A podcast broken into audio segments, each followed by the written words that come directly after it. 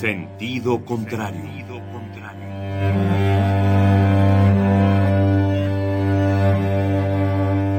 El Museo Universitario del Chopo presenta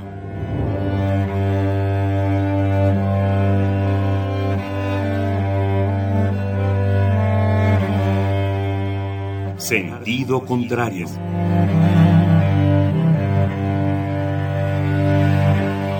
Una emisión de Marcelino Perelló. Producida para Radio UNAM, con la participación de Javier Platas.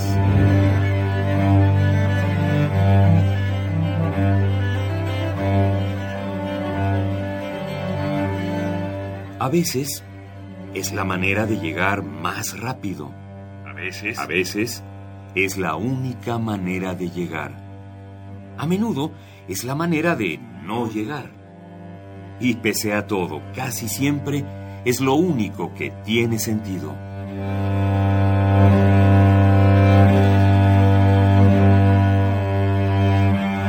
Sentido contrario. Sentido contrario.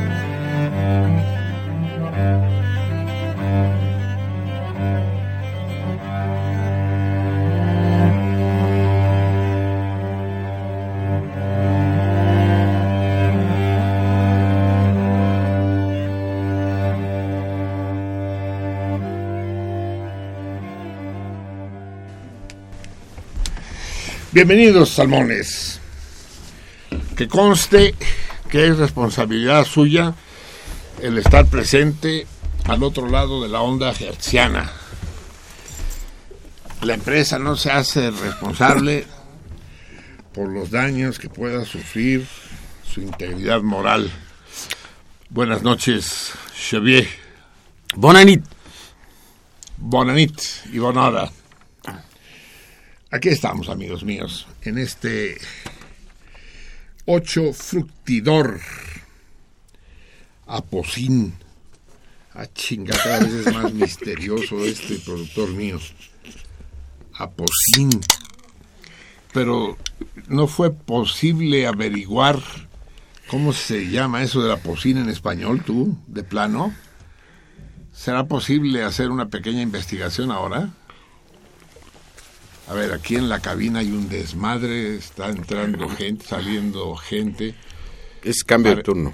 Sí, es, parece, parece la jaula de los pandas del zoológico de Washington, que, que ya no caben. Bueno, aquí dice Aposán. Entonces, 133, asómate, por favor, porque me haces quedar de la chingada con los radioescuchas. Esto, la pocina en español, ¿cómo se llama tú? ¿Quién sabe, No verdad? tiene traducción. ¿Cómo? No tiene traducción. ¿Cómo no tiene traducción, cabrón? No, NPI. aquí, aquí no la tiene, pues. Aquí mi, mi, mi equipo está intentando saber qué chingados es la pocina. Viene la descripción científica, que ya le he dicho al 133, 150 veces, que no tiene ninguna puta importancia, porque el número de biólogos en el cardumen es pequeño y el de botánicos todavía menor. En todo caso, si ustedes están realmente interesados, sepan que los géneros Carpodinus, Landolfia, Hancornia, Furtumia y Mascarenjasia son una fuerte, una fuente secundaria de caucho. Así que si necesitan ustedes caucho, consíganse su dosis de Carpodinus. Dios me libre. Y, ade- y además, el famoso aposín es originario de los trópicos, o sea que a huevo que tiene nombre en español, pues. Bueno, bendita sea la ignorancia. Cuantas menos cosas sepamos, más tendremos por aprender y más luminoso será el futuro que nos sorprenderá en cada vuelta de tuerca. Así pues, consuélense. Yo no sé más que ustedes. Sabemos, eso es todo lo que nos permite decir la escaleta, que estamos en el 8 fructidor y que tiene el nombre de una sustancia absolutamente extraña que alguna vez usó para obtener caucho. supongo que si está en el diccionario revolucionario, eh, es muy anterior al descubrimiento del petróleo como, como combustible, ¿no? Pero pasa a ver, a lo mejor el caucho existía antes que el petróleo, ¿no? El caucho, el, caucho es la corteza de un árbol, ¿no? Sí, sí. Eh, Los aztecas mascaban chicle. Chicle, eso. Y es el caucho. Eh, es el árbol del El célebre trident es palabra náhuatl. Trident. Buenas noches, queridos salmones. Buenas y complicadas noches. Estamos una vez más aquí y tenemos que hablar de muchas cosas al mismo tiempo. Resulta que nuestro buen Donald Trump se permitió correr de una conferencia de prensa al inefable Jorge Ramos. No. Sí, ¿cómo ves? Y por primera vez en toda su puta trayectoria le fui a Donald Trump, cabrón. Me cayó bien Donald Trump. Dije, eso, cabrón, dale, dale en toda su madre a este cabrón. Jorge Ramos es un personaje siniestro, tiene una tiene una participación muy activa, muy importante Univisión. Univisión es la filial disfrazada de Televisa en Estados Unidos. Hay un lío ahí entre Univisión y Galavisión, pero Univisión es la fuerte. Esa la adquirió hace años eh, Milmo.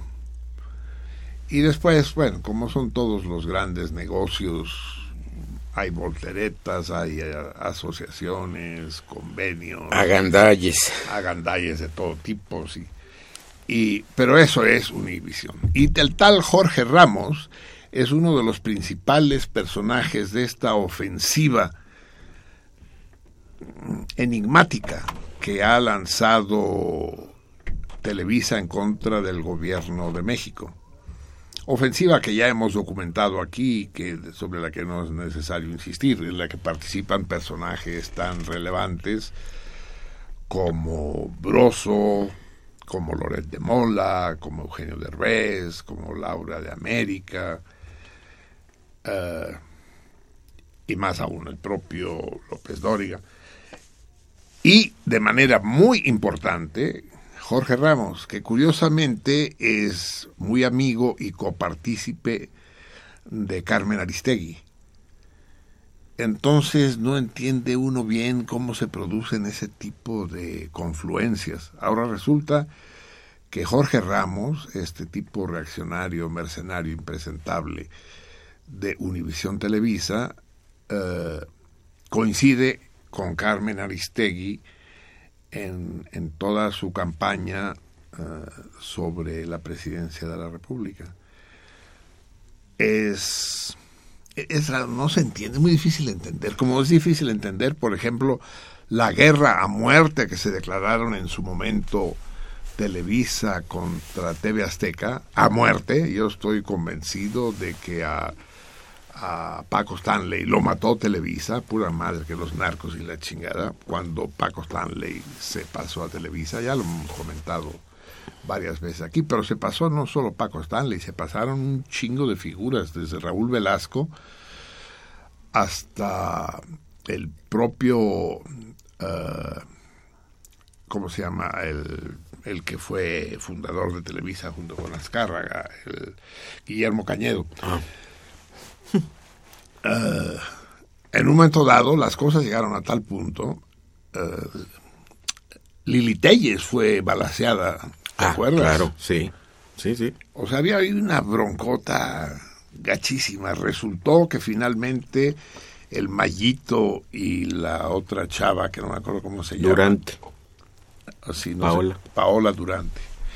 Durante, durante el juicio, eh, quedó claro que ellos no tenían nada que ver y finalmente tuvieron que ser liberados ¿no? ante la vergüenza. El...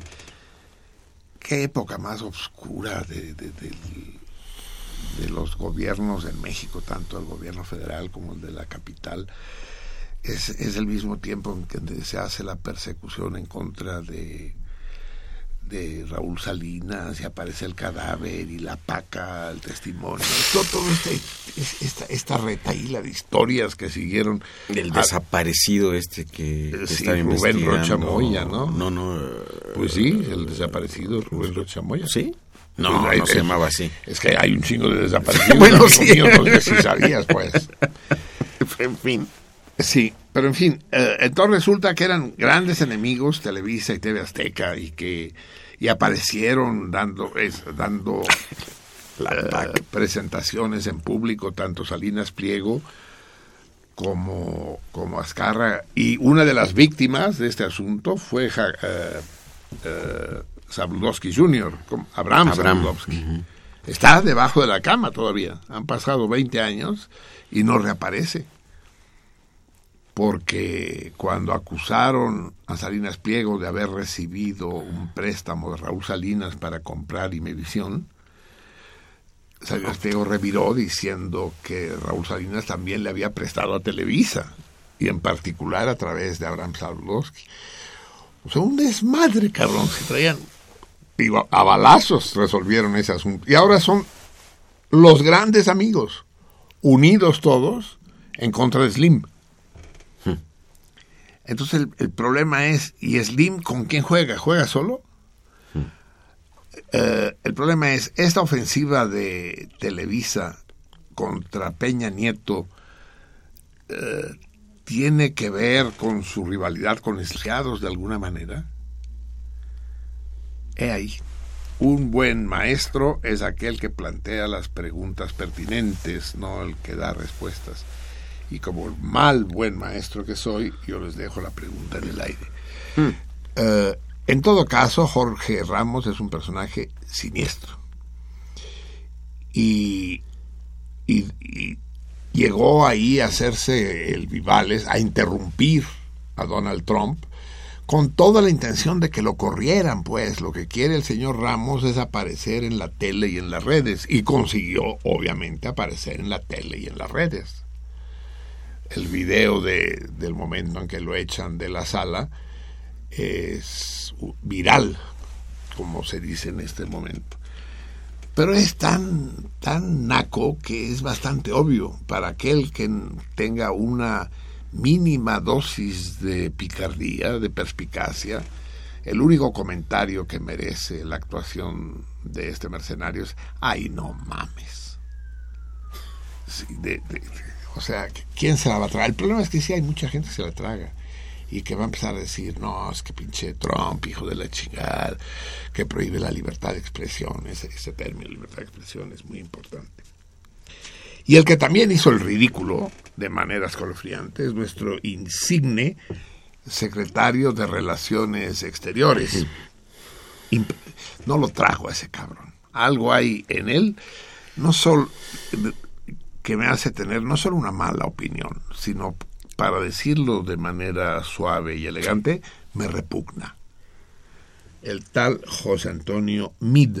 Meade. Meade. Eso, Meade. ¿Por qué, ¿Por qué Mid? A ver, ¿por qué Mid? Exacto. Sí, sí. ¿Por qué chingados Mid? Curibreña. ¿Culibreña? ¿Eh? ¿Culibreña? Cur, cur, cur. Curibreña. Cur, cur.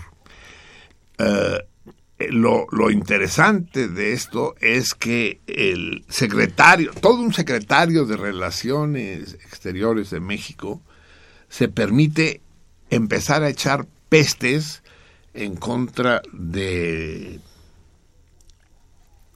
de Donald Trump y que están en contra de que vaya a ser presidente. ¿Cómo va a intervenir México, que a pesar de todas nuestras pretensiones, allá es un gobierno extranjero, ¿cómo puede intervenir en un proceso electoral? ¿Qué diríamos nosotros, no? Si el secretario de Estado gringo empezara a decir que en México que están a favor de López Obrador, cosa que no sería del todo sorprendente, o, que están en contra de, de la señora Calderón. ¿Qué diríamos? ¿Pondríamos el grito en el cielo? Pues sí. ¿Cómo se permite el tal MID me de, eh, vamos, ya, que quede establecido, me de Y ahí dice meade. Sí, incluso el D podemos suprimirlo. Mead. ¿Cómo se puede permitir hacer esas declaraciones públicas eh, en, eh, interviniendo en la política interna de un Estado? Que, que no le gusten las, las opiniones del señor Trump es perfectamente legítimo, más, más que legítimo.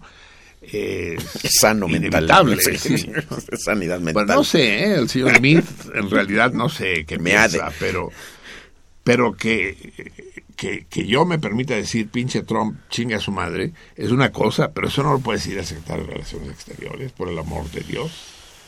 Además, establezcamos una cosa bien clara.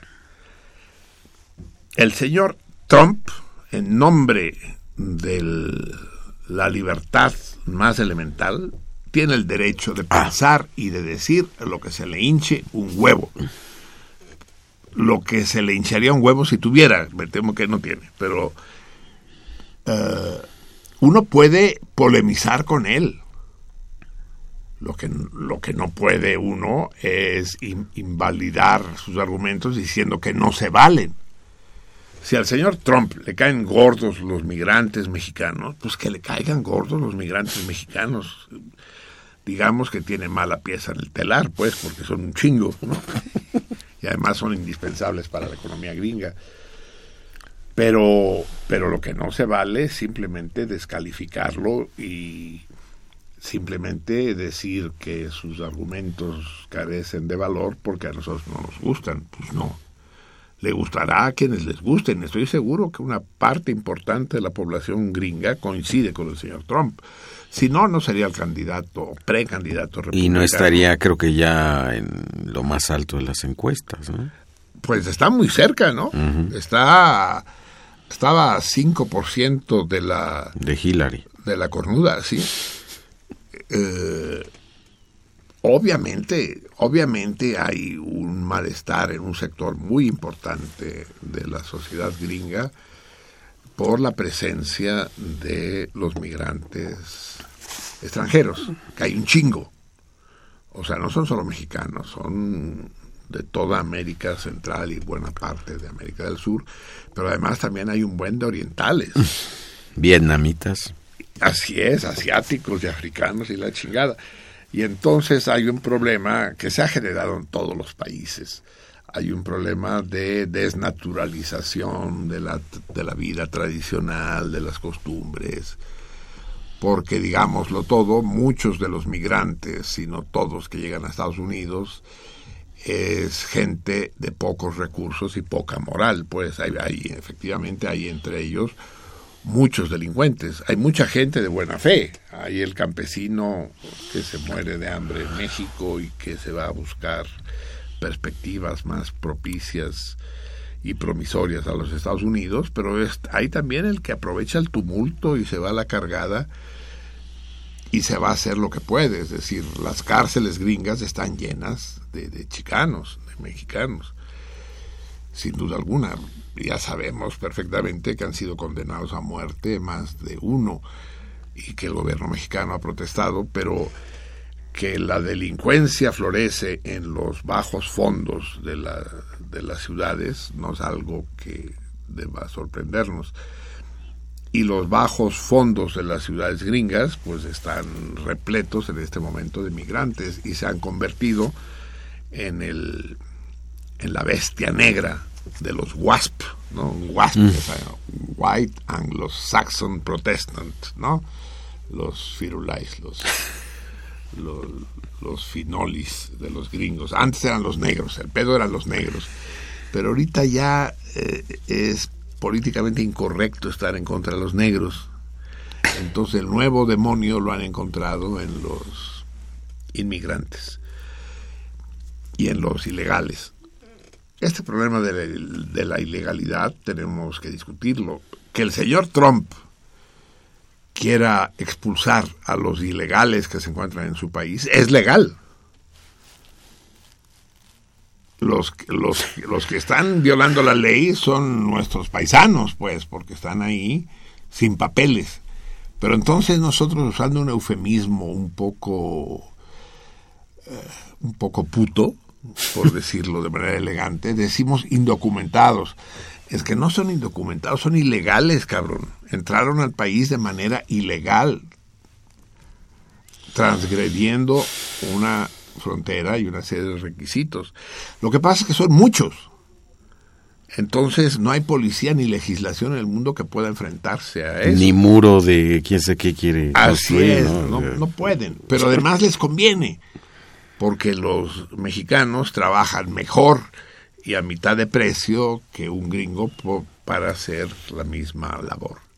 Entonces se hacen pendejos.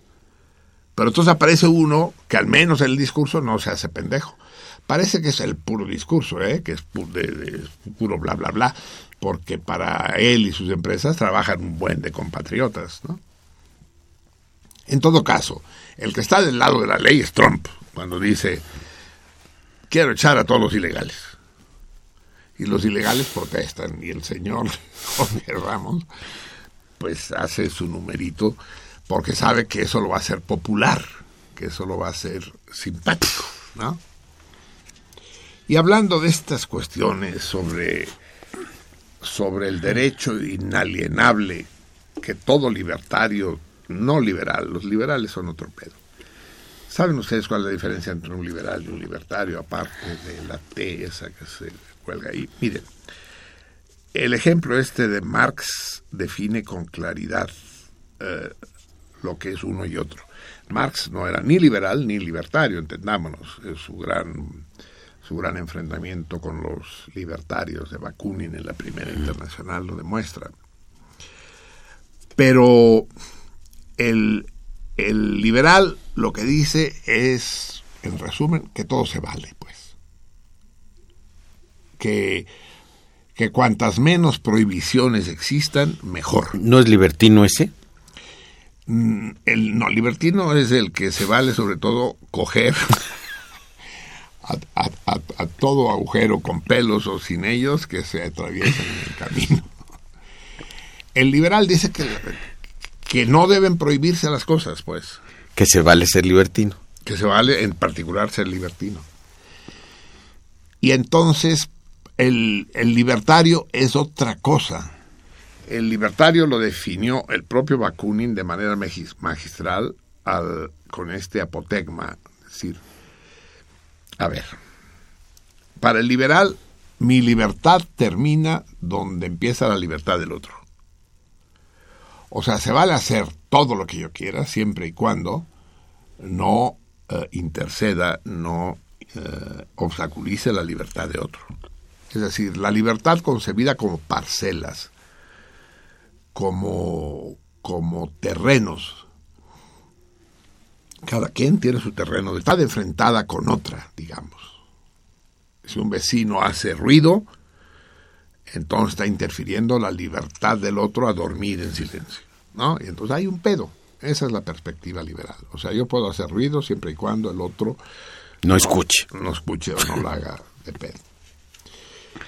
Pero Marx puso el ejemplo exacto de lo que es un liberal que cuando estuvo de visita en Inglaterra llevó varios esclavos con él, esclavos negros, durante el tiempo del esclavismo, y se ofendió cuando no le permitieron flagelar a sus esclavos en Londres. Y, entonces clamó, en este país no hay libertad. No me dejan hacer lo que yo quiero hacer, lo que, lo que estoy acostumbrado a hacer, ¿no? porque, exacto, hacia los esclavos no hay libertades que respetar, ¿no? Eso es el liberal. Yo puedo hacer cualquier chicadera. Y el neoliberalismo al que, al, que, aluden no es más que puto viejo, antiguo, carcomido liberalismo, pues. Se vale explotar, se vale transar, se vale coludirse. Pues sí, se vale, ¿no? el libertario, el ácrata, ácrata, eh, anarquismo, eh, contrario al orden, sin orden. Eh, el orden al que se refiere el ácrata, al que nos referimos los ácratas, es al orden del poder, Eso no quiere decir que, que, los ácratas estemos porque yo ahorita empieza a darle patadas al pinche vidrio este que nos separa de la cabina o meme en, en la consola. No, absolutamente eso es intolerable. El orden contra el que estamos es el orden institucional impuesto y garante de la opresión a la que están sometidos los ciudadanos del mundo. Estoy en contra de los jueces, de la policía, de las leyes, de las cárceles, del dinero, de la propiedad. Contra ese orden estoy yo. Y me van a decir, ah, chinga. Y entonces, ¿cómo vas a vivir sin policía y sin, sin leyes? Pues se puede perfectamente, cabrón. Pero perfectamente. Eh, hay, por ejemplo, eh, eh, yo no pisoteo la ley. Yo nunca he pisoteado la ley. Si la ley está aquí, enfrente de mí, yo con cuidadito voy y la rodeo. Y la dejo atrás. Pero no la pisoteo. Por ejemplo, los semáforos. En una sociedad libertaria, en una sociedad ácrata, ¿Deberían desaparecer los semáforos? No, absolutamente, porque, porque son elementos de convivencia y no es necesario que haya un gobierno para que ponga los semáforos, los vecinos los ponen y la gente los respeta, pues. Es razonable que haya semáforos, es razonable que haya rayas en medio de las calles cuando son de doble sentido, es razonable que haya banquetas, que haya luz eléctrica, todo eso es razonable, pues. Lo que no es razonable es que haya un señor que es el que decide cómo, cuándo, dónde, por qué y de qué manera se ponen los semáforos y las líneas y, le pagan una miseria al cabrón que va a instalarlos o que va a pintar. ¿Tú sabes con qué motivo se... No. Eh, iba, iba a decir algo, pero ya no lo voy a decir. No, sí, sí, lo puedo decir. Es decir, ¿con qué objeto se se, se, se, pintaron de amarillo algunas banquetas de la Ciudad de México. ¿Con qué objeto? Con una brocha, ¿no? Exactamente. Ganas de aplastar. bien, pues bien. Sí, señor. A menos que haya sido con un spray, ¿no? A ver, hablando de la libertad de expresión, hay un problema que quiero que discutamos aquí y que nos da pie para escuchar música. Resulta que hay un, un cantante de rock, bueno, es que ya no se sabe si es rock. el otro día lo discutíamos con Javier, ¿qué es el rock? ¿no? Sí, exacto, exacto, exacto. ¿Quién es? No, no, no, no se entiende. Uh, Ese es su nombre, Matis Yahoo. es un gringo judío o un judío de Estados Unidos. Y hace un rock, a veces, ustedes me lo dirán ahorita que lo escuchen, medio, medio reggae, medio... Mm, no, pues ya, entonces no es medio rock. Es medio rock y medio reggae, medio... Medio, como, como, como rap, ¿no? Se, se pueden combinar el rap, ahí está, llegó el, llegó el Pi y él sabe de eso más que, que, Javier y yo juntos. ¿Se puede hacer algo que parezca reggae, rap y rock junto? Sí. Uno dice que sí y otro dice que no. Las, las fusion, las fusion, ¿no? Sí, sí. sí. Bueno, sí. Ahorita lo escucharán. No es desagradable, es bonito. Pero resulta que el buen Matisyahu es judío y es sionista y está a favor del Estado de Israel y defiende eh, su existencia. Y, bueno, pues eso le ha traído al le ha traído una cantidad de problemas inmensos y en la mitad de no se puede presentar. En, en Benicassim, en el país valenciano, en los países catalanes, acaba de suceder un, un episodio semejante. Se invitó a Matisiajo a cantar un gran festival de, de rock en Benicassim. Y entonces la mitad de los participantes dijeron que si iba este pinche nazi, porque así es la manera de referirse a los Sionistas. israelitas nazis, en una inversión un poco curiosa, ¿no? Eh, entonces ellos no iban. Entonces le cancelan la invitación a Matisyahu por sionista, por judío, que es una forma de antisemitismo muy cabrona. Es decir, si el Estado de Israel es un Estado nazi que, tiene campos de concentración donde gasifica a los palestinos, pues entonces se vale eh, protestar. Por supuesto que es válido estar en contra de la política del Estado de Israel. Por supuesto que desde un punto de vista libertario, si tú estás en contra de la política del Estado de Israel y simpatizas con, lo- con los, con los palestinos, pues actúa en consecuencia y dilo y defiéndelos y, y si puedes, pues manda donativos. Lo que no se puede es que en nombre de tus creencias y tus eh, inclinaciones le prohíbas a otro cabrón que manifieste las suyas que son contrarias a las tuyas. Eso lo he dicho mil veces. Si un cabrón es nazi y lo dice públicamente, yo soy nazi, cabrón. Yo estoy por la superioridad de la raza aria y considero que los judíos son la peste del mundo, como, como, como lo dicen los árabes, todo sea de paso. Pues dilo, cabrón. El pedo va, el, el- el pedo va a surgir en el, momento que gasifiques al, pri- al- al primer hebreo, ¿no? Ahí sí ya es otro pedo, ¿no? Pero mientras tú ejerzas tu derecho a expresar tus ideas, pues celo y si te quieres vestir y si quieres ponerte suásticas y la chingada, muy tu pedo, cabrón. Me molestan, me hieren, pero me aguanto. No, no, no, no tengo más remedio, pues. Pues bien, entonces le cancelan la invitación a Matisiajo y se arma un pedo en Cataluña, lo cual me pone muy orgulloso de la gente razonable que dice esto es una barbaridad, pues, impedirle cantar a un cabrón simplemente porque tiene una determinada opción política y nacional, porque él además se viste como judío con su capel, su gorrito ese, la chingada. Ah, rizos. aunque es gringo. Sí. Eh, vamos a escuchar, pues, una de las canciones que cantó finalmente en Benicassim ante, ante un auditorio dividido. Los que le aplaudían y le echaban porras y los que llevaron banderas palestinas y estuvieron chiflando y abucheando durante toda la interpretación. Eh, Matisyahu dijo al final, fue una noche difícil, pero es mejor una noche difícil que la ausencia de noche.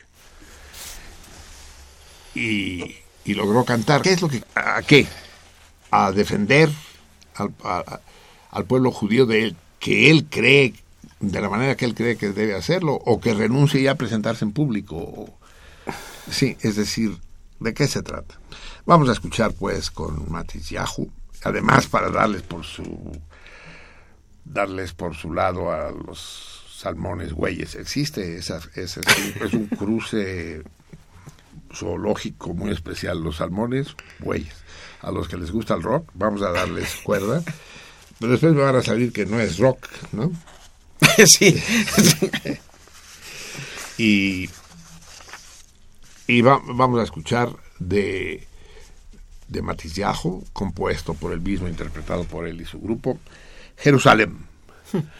Eh, no es necesario que les diga que ya el propio título habla de, de, de cierta elección. Jerusalén es uno de los puntos más, si no el punto más conflictivo del mundo, porque es la sede principal de las tres grandes religiones monoteístas del planeta.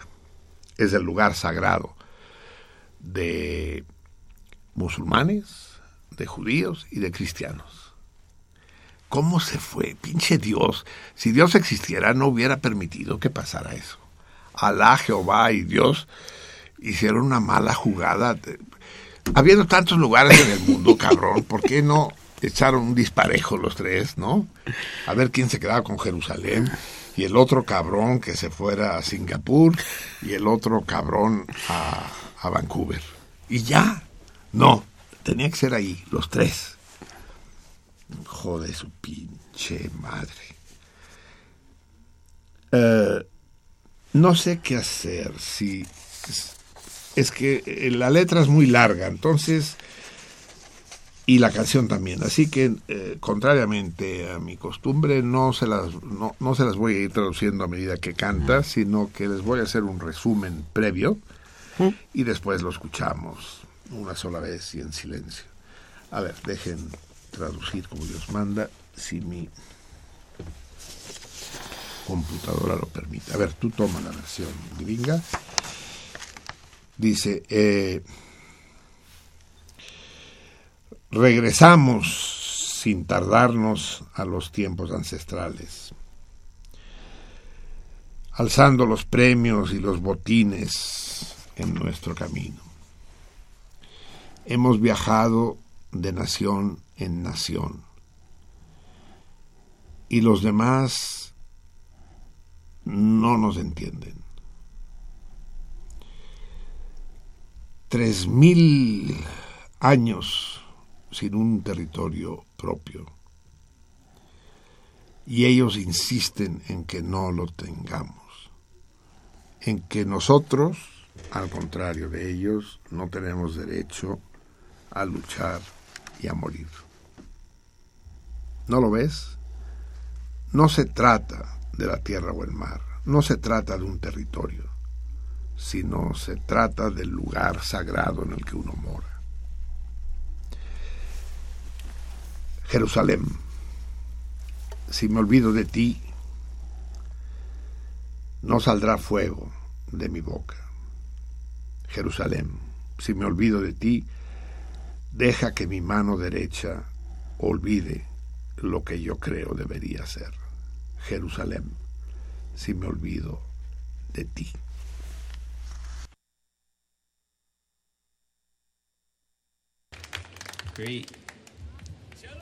Shalom.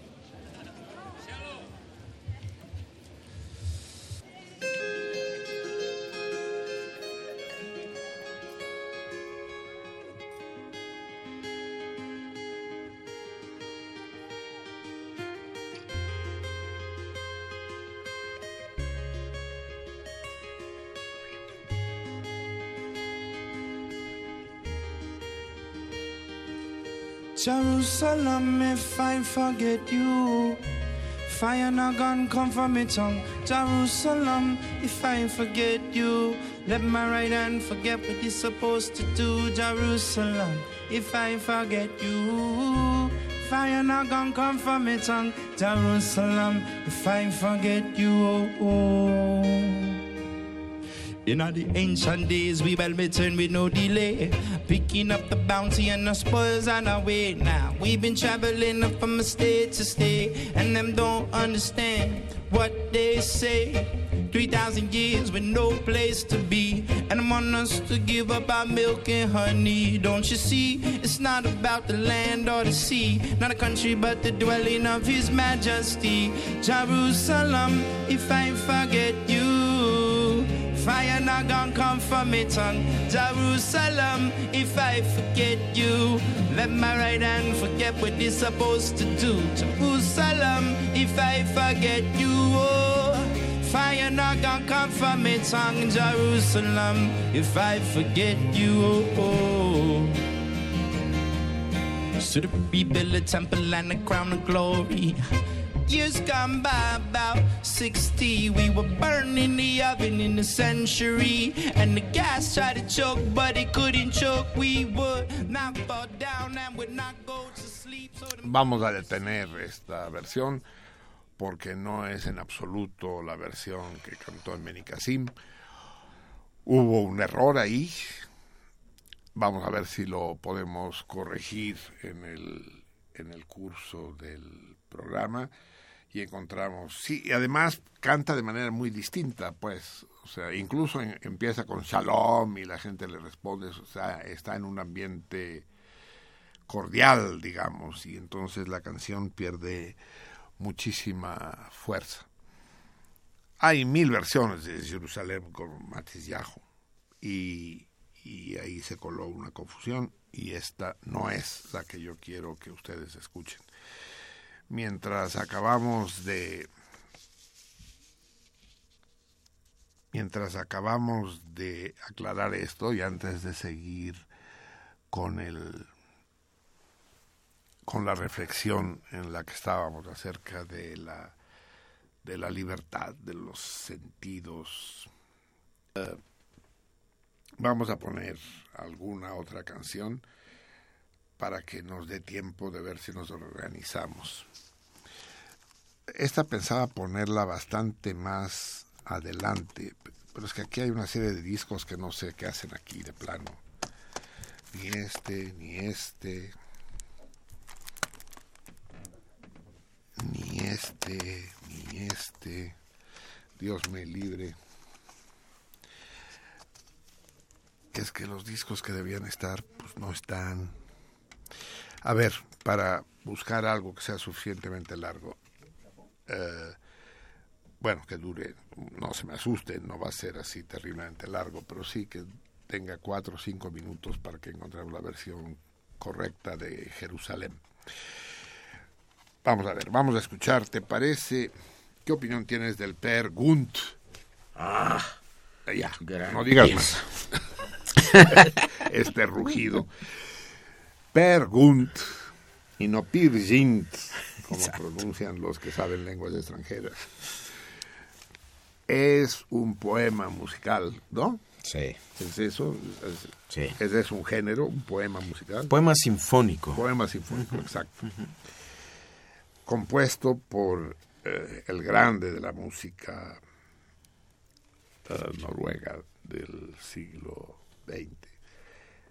19, 20. 19, 20. Sí. Uh, Edward Grieg y es una cosa de una, de, de, una belleza, de una dulzura. Tú sabes, Javier, que yo me decepcioné mucho cuando supe que Per Gunt eh, era la historia, una historia moderna, contemporánea, de un aventurero del siglo XX que va visitando puertos y se la pasa en cantinas y burdeles. Digo, no mames, cabrón, yo creí que era una leyenda escandinava. Una, saga. Una, sí, sí, sí, una, una saga antiquísima, porque a eso remite la música, ¿no? Y no, no, no, es, es, es muy curioso. De hecho, ¿de quién es? ¿De Ibsen? Ibsen. El texto sí, original, sí, sí, creo que sí. Enrique. Isben, como pusieron ahora en Masaryk. ¿Así pusieron? Sí. ¿Isben? Isben. Sí, es que es, es bueno, porque sí, así no se confunde uno. sí, un día lo que tenemos que hacer es una lista de las maneras como relatan, cómo pronuncian los taxistas mexicanos los nombres de las calles de Polanco. Ya, ya les conté, les conté cómo nuestro gran amigo Edgar, gran salmón, estaba buscando, ah, pues ahí por tus, por tus rumbos, por tus ex rumbos. Ex rumbos, sí. El Platas, como buen músico, vivía en Peralvillo, ¿no? La, la, colonia de las calles con nombres de músico. Entonces tenía que encontrar la calle Chopin. Entonces se para y dice, yo, disculpe, la calle Chopin, dice Chopin. Sí, busco la calle Chopin, número 81. Chopin, Chopin. Chopin, Chopin. Chopin. Sí, mire, está derecho, pasa el tope, se va a la izquierda hasta el semáforo y ahí pregunta otra vez. sí, muy bien, entonces se va, se pierde de nuevo, vuelve a preguntar, disculpe, la calle, la calle Chopin, Chopin, Chopin, no, por aquí. Chopin, Chopin, no, ya se pasó usted, regrésese hasta el Oxxo. Y entonces ahí se va a la derecha y va a encontrar una diagonal, toma esa diagonal y ya a la, la segunda de la izquierda. Es aquí. se vuelve a perder. Y a la tercera vez vuelve a preguntar ya desesperado. Dice disculpe la calle Chopin dice Chopin Chopin Chopin sí. ya no sé. es real completamente real así es pero esto uh, uh, a ver qué parte escogemos pues el más corto, que no sé cuál es, si es la canción de Solveig. Solveig. O el primero, Anita. pues. El no, no, primero, pues, eso no sea- ya le hacemos. Sí, sí, es que, que no sé, porque no trae, no trae sí. marcado, ¿verdad? ¿Cuál es cuál? ¿Cómo se llama?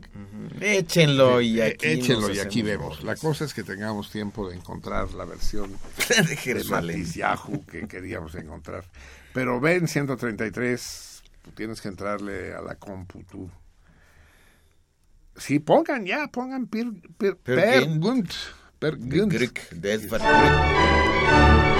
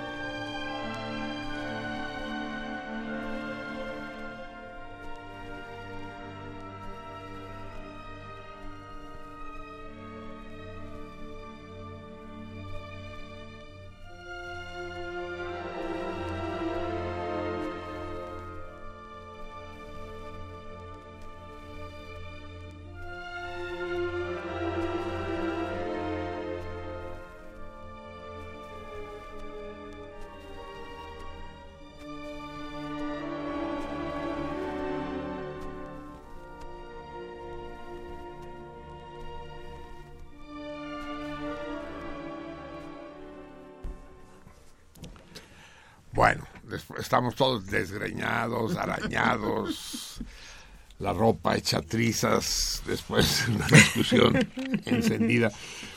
Por un segundo. El 133 me dice que 5 minutos con 13 es equivalente a 5 minutos 14, que depende de que, en qué máquina se mide, me lleva la chingada. Y entonces la versión que él escogió de 5 minutos con 13 es esta infumable de la que escuchamos un cachito. Yo no sé, como un mismo cantante puede interpretando la misma canción puede hacerlo de maneras tan distintas. ¿Puede pasar? Sí, claro que pasa. Como intérprete. No, sí, por supuesto que, que, que, pasa. De repente tú oyes un disco compacto con de un cantante y tiene arreglos preciosísimos con pianos, violines, percusiones diversas, alientos y lo oyes en vivo y trae a dos güeyes y, soy espantoso. Bueno, ahí sí, porque hay un cambio de instrumentos, digamos, pero a veces la interpretación sola, pues la interpretación de un solista, tú, puede, no, tanto, pues. No, no. Pero sí hay días, ¿no? Que estás bueno, inspirado. Claro, claro. Eh, bueno, pero ese es un fenómeno que ocurre eh, que, que entre el público y, tú. Si hay un,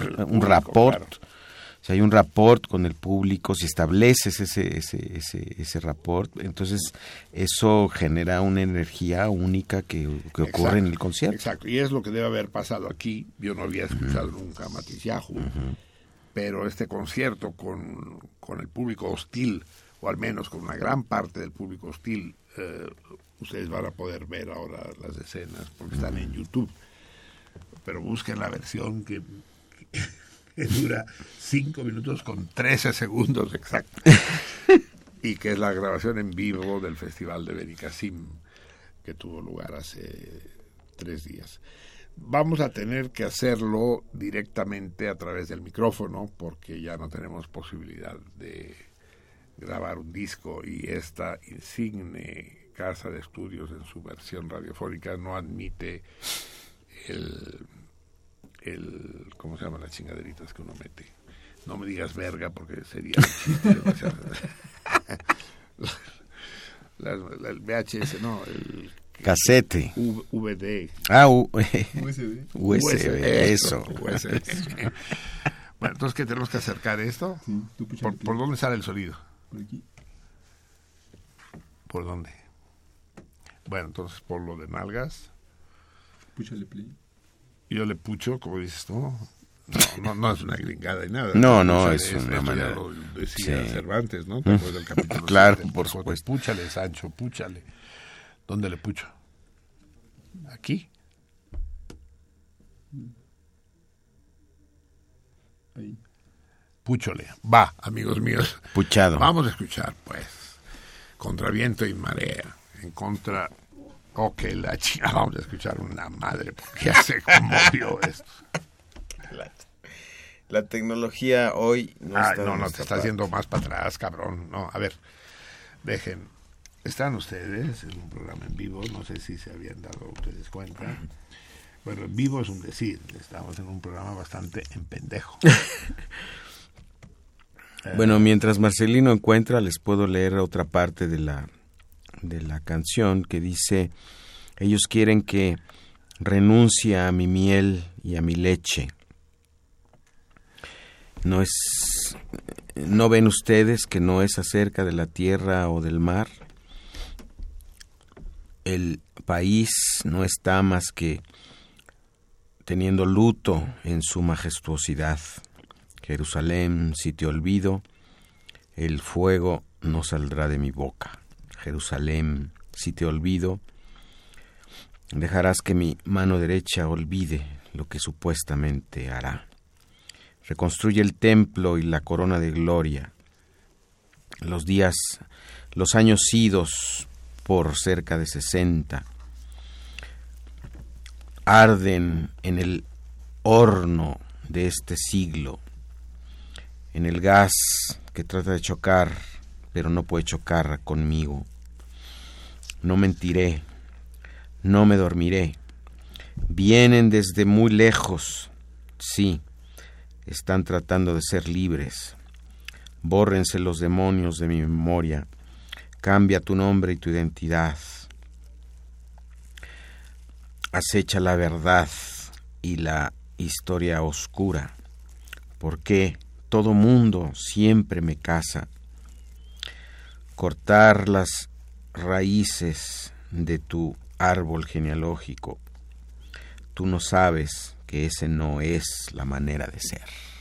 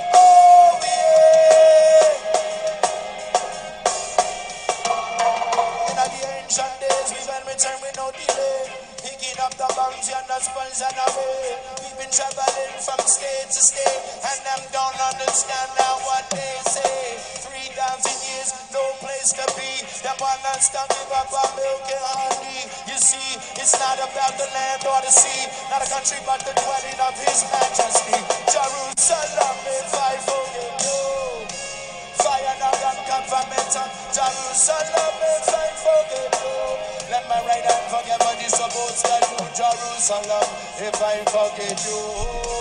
Fire Dagon, conformation, Jerusalem. Oh.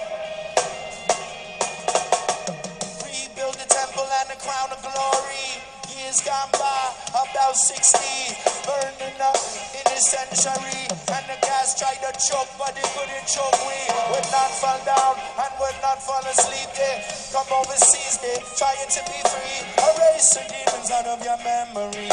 Change your name, your identity afraid of the past and the dark history. Why is everybody always chasing me? Second off the roots, your family tree. Don't you see that's not the way? Jerusalem may find forgive you. Fire of the government of Jerusalem, fight forgive you. Let my right hand forget what you supposed to do, Jerusalem, if I forget you. Oh. Fire of the government of Jerusalem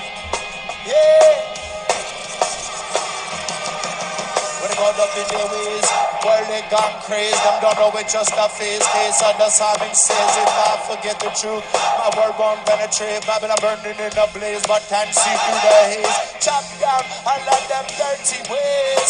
Price that you pay for selling lies. But you know way not okay hey, no way not okay. Ain't no one that can break my style that go me down whoa no I got to keep on moving still. Ain't no one that can break my stride. No one that go me down. Whoa, no. I got to keep on moving still. Jerusalem, if I forget you. Fire now got confirmation on Jerusalem, if I forget you. Let my right hand forget what you're supposed to do, Jerusalem, I forget you.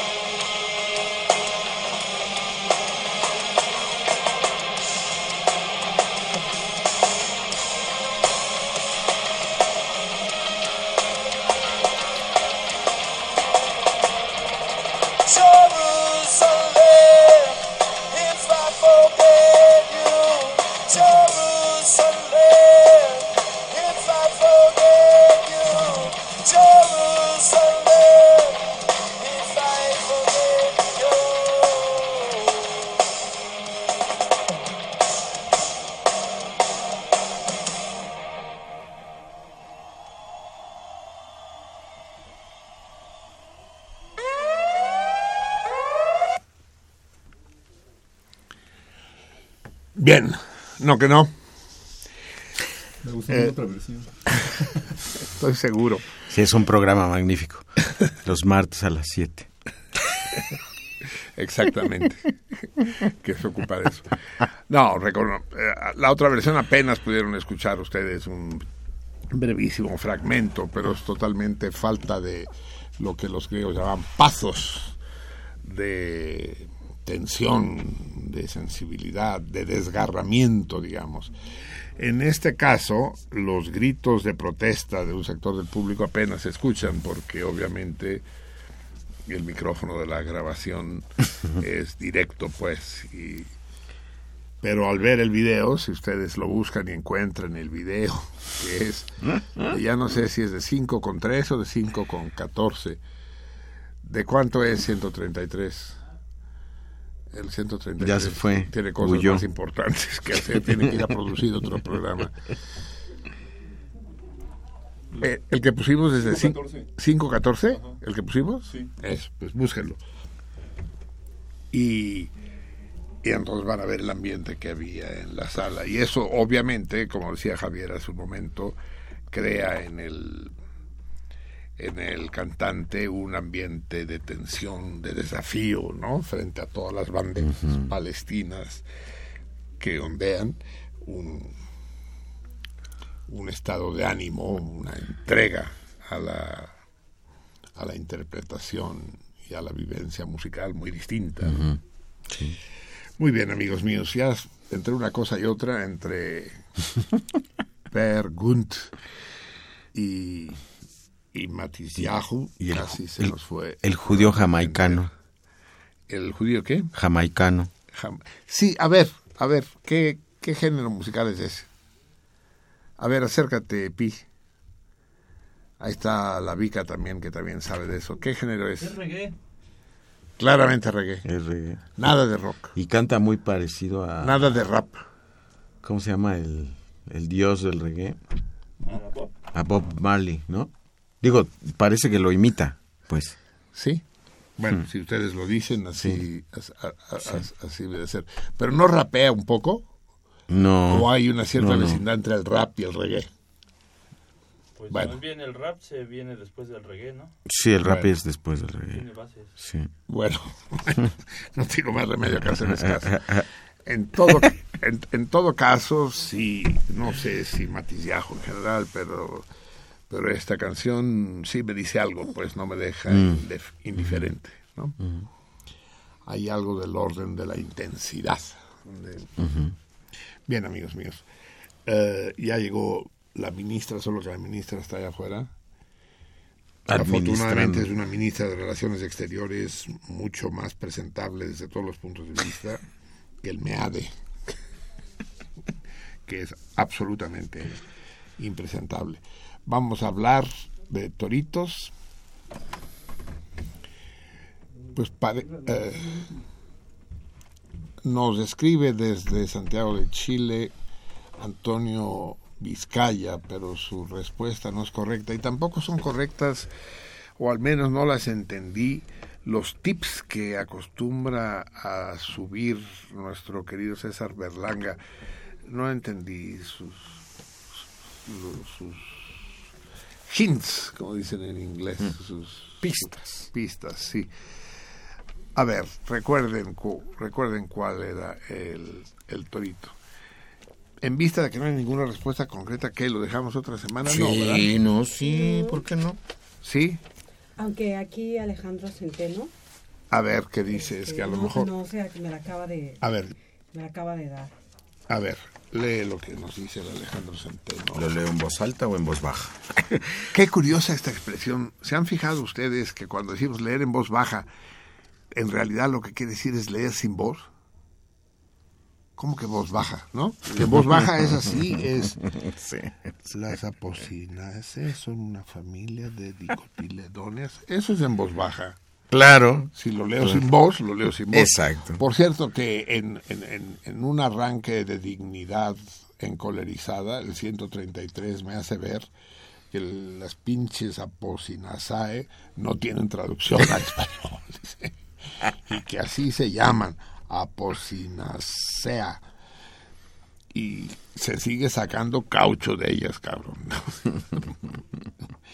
Sí, es increíble, ¿no? Que no exista. Tenemos que buscarlo con más cuidado, 133, porque seguro que los putos indios amazónicos no dicen aposinasae, ¿no? En fin, ¿qué dice Alejandro? Dice martes 25 de agosto en México, Tenochtitlan. Querido Marcelino, sale un soneto con agradecimiento a sentido contrario y adláteres por la fiesta de aniversario que estuvo de Pazumá, diría Nikito Nipongo, esperando llegue a su mayoría de edad y seguir este goce hebdomadario. El programa más chingón de la pradera edad, urbana, Mayoría de edad, ¿qué son? ¿18? ¿21? depende del país y Sí. de la época. Sí, y del género del, y del género de la persona. ¿no? sí. El programa más chingón de la pradera urbana, incubo y súcubo de las buenas conciencias. Amén.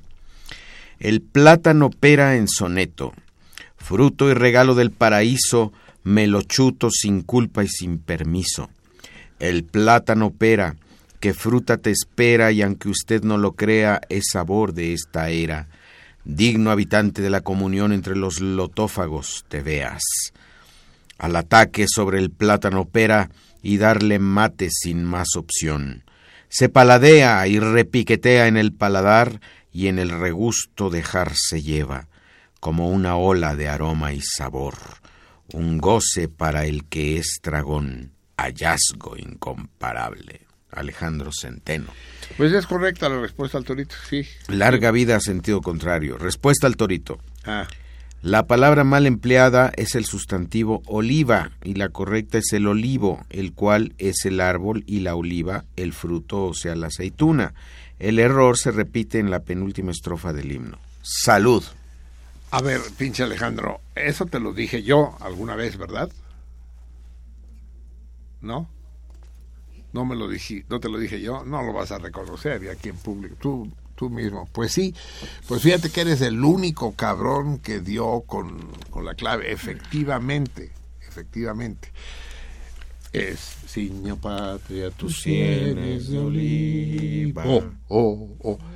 Porque además olivo hace una similirrima, una rima asonante con, con los versos que siguen.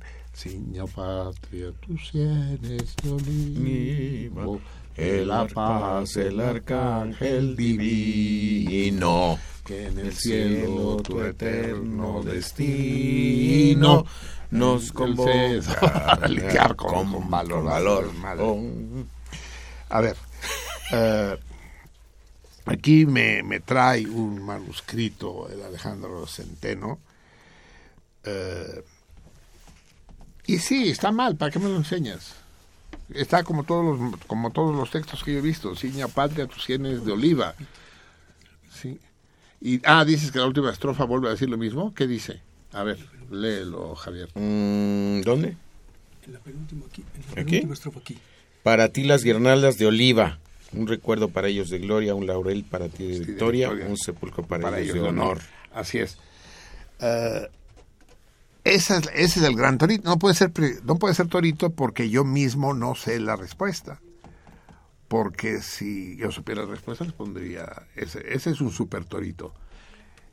¿Es un error de González Bocanegra? Obviamente es un error porque se- sería de muy mal gusto llenarle las sienes a la patria de aceitunas, pues, rellenas de anchoas, como putas, de, qué aceitunas le ponemos, ¿no? No, eh, lo, que se acostumbraba a, a poner en signo de honor entre los romanos, no sé si también entre los griegos, eran ramas de olivo o de laurel. Eran los dos árboles nobles, ¿no? Pero nunca aceitunas, cabrón, no mamemos, ¿no? Y además no, no hay la similirrima, es, y se repite y se repite el error. Yo no conseguí encontrar ninguna versión, por antigua que sea, en que diga, Señor Patria, tus sienes de olivo. Podríamos, podríamos crear, así como creamos el CONADESHEL en defensa de la XLA hace muchos años, el Comité Nacional de Defensa del Olivo, el CONADE OVO, Es que sí. Eh, porque efectivamente eso hay que hacerlo, hay que hacerlo del conocimiento de la SEP, ¿no? ¿O de quién? No hay Secretaría de Cultura en México. Se lo hacemos del conocimiento, pues de Televisa, cabrón, ¿no? Solo televisión. Sí, solo Televisa puede divulgar. Loret de Mola. Loret de Mola, sí. O Laura de América, incluso Ah, mejor. ¿Loret sí. de Mola o la Una- uno de los dos. Pues que, a ver, breve, muy breve, porque nos Es tenemos que que la palabra oliva viene del latín, que es decir, olivo, ¿sí? ¿Cómo con la palabra qué? O sea, la palabra que conservaron ahí, en este caso González Bocanegra, la tomó del latín, que quiere decir olivo. Sí, oliva es el olivo en latín. Ah, es transgénero. El género es, es en latín la palabra. en Y es plural porque está en latín. Sí, latín. Simposium, simposia. Olivo, oliva. En latín. Es en latín. A ver, eso, Está muy eso rebuscado. tenemos, eso tenemos que investigarlo todavía. y- Que eh, en, en- en principio no tendría por qué usar terminajos latinos, o sea, es boca negra, pero a lo mejor en el siglo XIX se usaba. En todo caso, el, el- el Alejandro, en un alarde de perspicacia, resuelve correctamente. ¿Y qué ganó? Ah, este era el premio, el, el torito ese que estaba de cierta edad, que no había premio. Ajá. Que solo la, la- la felicitación pública. Muchas gracias, No, trae, trae las ramas, trae las aceitunas. la lata de aceituna. Sí, trae, trae aceitunas. ¿Las quieres con hueso o sin hueso? No manches. Negras y sin hueso. Bueno, que sean negras entonces. Sí, ya, ya les dije alguna vez, ¿no? Que eh, las, pi- las pintas de los anarquistas son las mejores. Hasta por eso, hoy que hablábamos de los anarcos, las pintas anarquistas son sublimes, sublimes. Había, había una en Barcelona que decía, exigimos aceitunas negras rellenas. Efectivamente, yo no he entendido todavía por qué no hay aceitunas negras rellenas. Ya las hay, ¿eh? Bien, ¿sí? Sí. ¿Rellenas de qué? De hueso. De aceituna. En, en bote, en bote las venden, están rellenas. ¿Ya las has probado? No, no me gustan. Bueno, no, no me gustan. Dice, Las has probado y dice, no, no me gustan. Dice, no, haces bien. No, es que la aceituna pierde, pierde sabor. ¿no? A ver, eh, vamos a comentar, pues, ¿cuál es el premio, pues, si, si el 3 se acomiadara? Pues eso, eso. Aparte, aparte de la lata de aceitunas que sí se la vamos a dar. Ah, un lote de libros de colofón, sí. Hay, hay uno acerca del cultivo de los frutos del en las olivo. costas del Mediterráneo, sí. Otro acerca de la obtención de los distintos tipos de aceite. Y finalmente un tercero acerca de los latinismos en la poesía romántica del siglo XIX. Muy bien, enhorabuena, Alejandro. Eh, tengo aquí pues la carta que recibimos, eh, es una carta larga pero muy interesante de, de ah, Anatolio Torres Villanueva. Anatolia, ¿no? La, la antigua Anatolia. Turquía. Hoy Turquía y, y- y anexas, ¿no? Y vecindades circunvecinas. Eh, es una carta solamente por el hecho de que está escrita a máquina vale un espacio especial y porque está justificada al lado derecho. Es, es- es muy notable, es una persona muy especial espero conocer personalmente a este salmón Anatolio Torres Villanueva. Eh, y es una carta muy larga que no podemos leer toda, pero la, la ministra de Censura ya marcó los párrafos que tenemos derecho a leer. Sí, porque si en lo, si, si lo dejo leer después del primer párrafo, yo creo que no lo va a leer. ¿Por qué? bueno, lea mejor. Pero dígame, dígame por qué. A O ver, sea, sí está oh, censurado. Ha de ser, ah, ha de ser el Alejandro, el, Alejandro ese de Facebook. ¿Se acuerda el que hizo? Ah, el que, me, el que de no me defiendas, compadre. No, pero es que esto, las críticas hay que leerlas en público. A ver, ¿qué hora es? Échatela tú, Alejandro. Va. Venga. Sí, porque ya me picó, ya me picó la cresta. La, sí, México, Distrito Federal, primero de julio del 2015. Señor Marcelino Perelló, sentido contrario, Radio Universidad. Marcelino recibe un afectuoso saludo del abajo firmante ya que soy un asiduo oyente de tu programa, casi desde que lo iniciaste. El motivo de esta carta es porque comparto contigo la costumbre de la comunicación epistolar, como lo dijiste en el programa del pasado 23 de junio, pues es una tristeza que la tecnología esté acabando con este hermoso modo de comunicación entre los seres humanos. Hago un paréntesis para decirte que te conocí de vista cuando eras líder del 68, creo que andabas en silla de ruedas, con la mayoría de líderes de la UNAM, pues yo estaba en la Facultad de Ingeniería, pero por ser pendejo para las matemáticas nunca pasé de primero. Continúo con la intención de esta carta. Debo decirte que he escuchado magníficas entrevistas con personajes de renombre y otros que no lo son, pero igual de magníficas e interesantes. Solo cambio de estación cuando hablas con tu hermano Carlos por teléfono, pues debo decirte que tu hermano y el mundo catalán me valen una soberana madre pues soy chauvinista y a veces hasta jingoísta, palabra que acabo de encontrar en el diccionario. En relación al contexto del programa del pasado 23 de junio, te diré que lo único que comparto con el pinche clero es su oposición a la unión entre putos y menos a la adopción de niños por ese tipo de aberrante unión, ya que como decía Sandoval Íñiguez, ¿a quién le van a decir mamá y a quién papá? Alguna vez leí en un libro o tal vez escuché en el radio que cuando empezamos a ver acciones anormales como normales, en ese momento empieza la decadencia de la humanidad. De hecho, desde endenantes estamos en plena decadencia. Debo decirte que me considero un retrógrada, ya que las computadoras, internet y los celulares me valen madre, pues la gente que conozco y que usan celular los sigo viendo igual de jodidos. ¿Quién sabe dónde está su progreso? Pues lo único que han aprendido es a decir, ok, bye. Marcelino, Espero que esta carta haya cumplido su cometido. Sobre decirte que si algo no te gustó, me puedes mentar la madre cuantas veces quieras, al cabo no tengo. Decía un rector de la UNAM, a la universidad le critican por discrepar. Viva la discrepancia. Puede ser algo parecido a tu programa. Afectuosamente, Anatolio Torres Villanueva. Postdata. A ver cuándo llega la carta. Pues llegó. llegó, llegó. Y no, no deja de ser especial. Aquí mi ministra de, censura y buenas costumbres. Tenía razón. Pero bueno, ya que este programa lo dedicamos a la libertad de expresión, hacemos un magnífico. Es un ejercicio. No retiro una sola de las palabras. Así es. Que, le dirigí a, al gran Anatolio. Tantito reaccionario sí es, Un poco. Y homofóbico, pero pues, sí, dice, ¿a quién le van a decir? Es que e, efectivamente yo estoy de acuerdo con él. Es decir, a ver, si dos putos adoptan un niño, ¿a quién le van a decir mamá? ¿A quién? ¿Lo van a hacer por sorteo? ¿Van a dejar que el niño crezca para que él decida? ¿Cómo le van a hacer? A menos que uno, uno de los putos sea travesti y entonces el problema desaparece, Anatolio.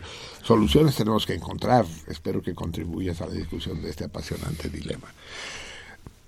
Ya que le interesa tanto. Y te invito, y te invito, Anatolio, eh, con la misma franqueza que me escribiste tú, a que veas la película La jaula de las locas. Ah, la primera, la, francesa. claro, eh, claro. Vela, y, y, varios, varios de tus, de tus dudas y resquemores se van a desvanecer.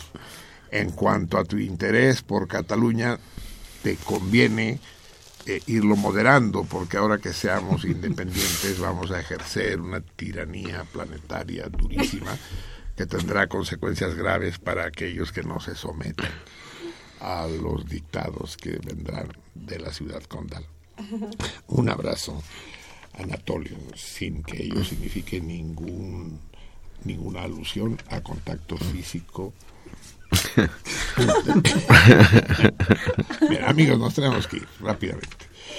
Eh, tenemos, eh, tenemos que poner el, el torito rápidamente. Eh, diga, es que este no sé si ya lo puse o no. Es que tenemos que repasar 133 qué toritos ya he puesto, porque ya llevamos 14 años de programa. Exacto. que quiere decir como 700 programas, ¿no? Más, como 800 programas, contando los especiales y demás. Y eso significa, pues, casi 700 toritos. Es decir, uff, ya no, no, no, es, no es tan fácil. A ver, eh, díganme ustedes, eh, ¿Qué tan cerca han estado? ¿Es, es, es una pendejada decir que México y Rusia han compartido una frontera? Es una pendejada afirmar que México y Rusia durante un tiempo compartieron una frontera, fueron países fronterizos. Respóndanme al apartado postal 21100. La respuesta es sí o no, pero me tienen que decir por qué sí o por qué no. ¿no? Claro. Respóndame al apartado postal 21111 de México, Distrito Federal, código postal 04020. ¿Fueron alguna vez Rusia y México estados fronterizos? A ver cómo chingado se barajea eso. Vamos a despedirnos escuchando, hace mucho que no los oímos, a este, a este grupo sensacional, a este cantante extraordinario que es el nicaragüense Carlos Mejía Godoy. Aquí canta con, con su hermano, con Luis Mejía Godoy. Y me pide esta canción un salmón especialmente especial, que es el querido, el más que encomiable Hugo Villaseñor. De hecho, si yo estoy aquí en este programa ahora, es Hugo Villaseñor. Hugo es mucho más joven que yo. Él me buscó cuando yo llegué a México y fue él quien casi por la fuerza me trajo a la UNAM. Me dijo, tú tienes que estar en la UNAM, cabrón. ¿Qué haces haciendo? ¿Qué andas haciendo en la Universidad de Puebla, en el CONACIT? Vente a la UNAM. Y solo para quitármelo de encima, vine a la UNAM. Hace 24 años y aquí sigo. Y él es, les digo, es una discreción. No ha venido a una sola fiesta. No ha querido venir nunca al programa por más veces que lo he invitado. Ah, no te dije cuál, ¿verdad? Es el corte 9. Con él nos vamos a despedir. Y... Sí, ya lo pregunté. Ah, acaba de hablar Juan Manuel. Pues, pero ya lo dije, pues ya ni modo. Pues que, que, que, que sirva para de premio a los viejos árboles. ¿Cuál es el premio 3? Orfeo. ¿Qué? Orfeo. No, pues el Orfeo acabamos de dar, no, no. Sí, que-. Umami. por eso. No, Umami también acabamos de dar, aunque no lo hemos dado. Ahí sí acabo de regañar al 3 durísimo. Quiero aclarar eso, ¿eh? A Van Genstile, a César Berlanga. Ese premio de la comida, o sea, en el Umami ya tenía que haber sido establecida y no se ha establecido. Grave para mis colaboradores y grave para mí. Mea culpa. Me, ¿A echo- Rafaelo? Eh, vamos a hacer que sea el premio en el Rafaelo, ¿no? Comida o cena para dos personas en el Donde se Rafaelo. come exquisito. Es, pero exquisito la de veras, ¿eh? es maravilloso. Co- Comer un Chateaubriand en el Rafaelo es una de las... No ha ido, no ha ido al Me, Rafaelo? me dice que me tengo que apurar. Bien. Vámonos. Bye. Hugo Villaseñor, el gran Hugo Villaseñor, que si alguna vez consigo sorprenderlo sobrio y además eh, con, con su fuerza de voluntad debilitada y puedo traerlo al programa, la conversación con él puede ser absolutamente fuera de lo común. Y me dijo, él me regaló el disco y me dijo, te lo regalo solo para que me pongas El quincho barrilete Ah, porque quiero quiero llorar y es la única canción en el mundo que me hace llorar.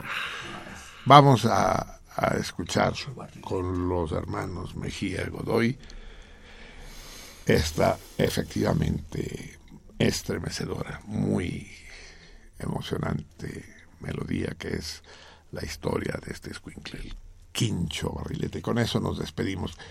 Amigos míos, que esta semana sea para ustedes mejor de lo que esperan y peor de lo que podría ser. Eh, reciban un abrazo apretado, buenas noches. el compromiso de Javier y mío de volver a estar aquí contra viento y marea el martes próximo. Besos y abrazos, mal repartidos. Muchos, muchos.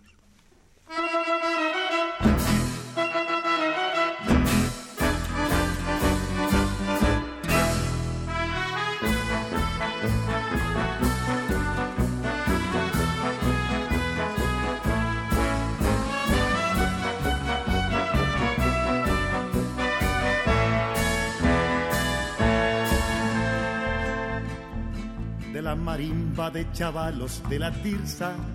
Este tal quincho se la gana a los demás. Con sus diez años no cumplidos todavía, es hombre serio como pocos en su edad.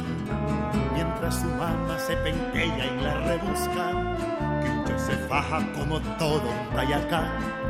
Mañana y tarde vende bolis en los buses para que puedan sus hermanos estudiar. ¡Que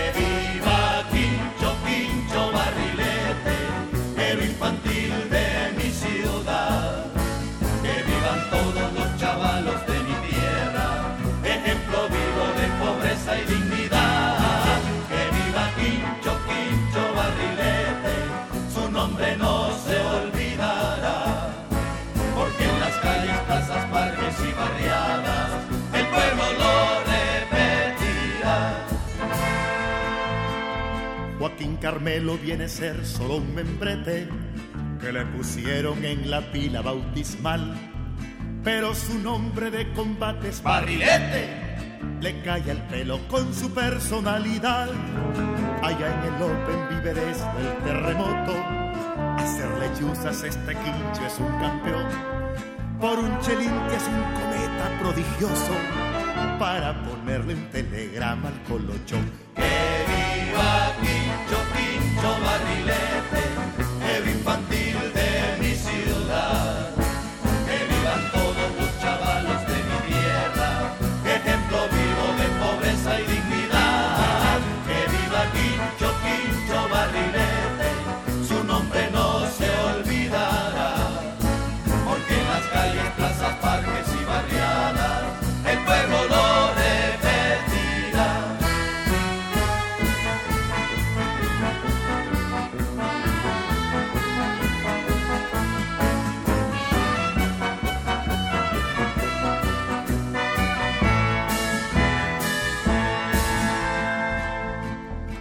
Tiempo sigue incontenible su camino y el chavalito que vivió en el Open 3 no volverá a ponerse más pantalón chingo ni la gorrita con la visera al revés. Un día va a enrollar la cuerda del cometa y muy feliz mirando al sol se marchará. Enfrentará las realidades de su pueblo y con los pobres de su patria luchará. ¡Que What we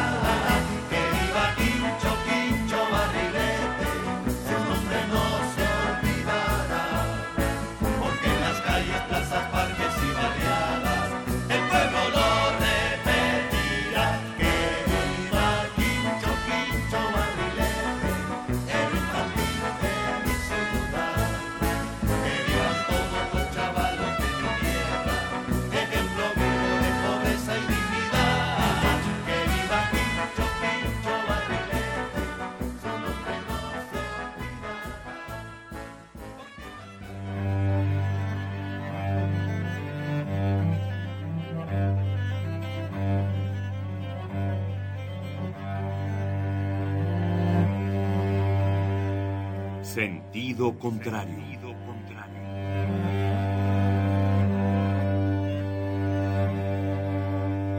El Museo Universitario del Chopo presenta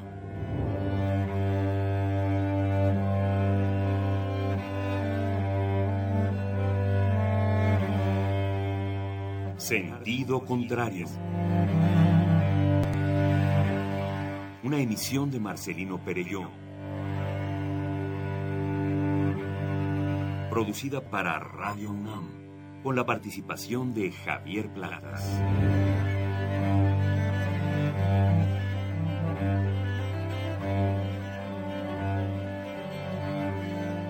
A veces es la manera de llegar más rápido.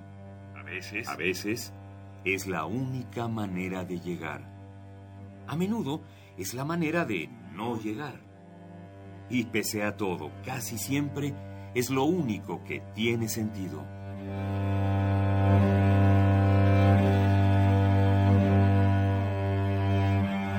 Sentido contrario. sentido contrario.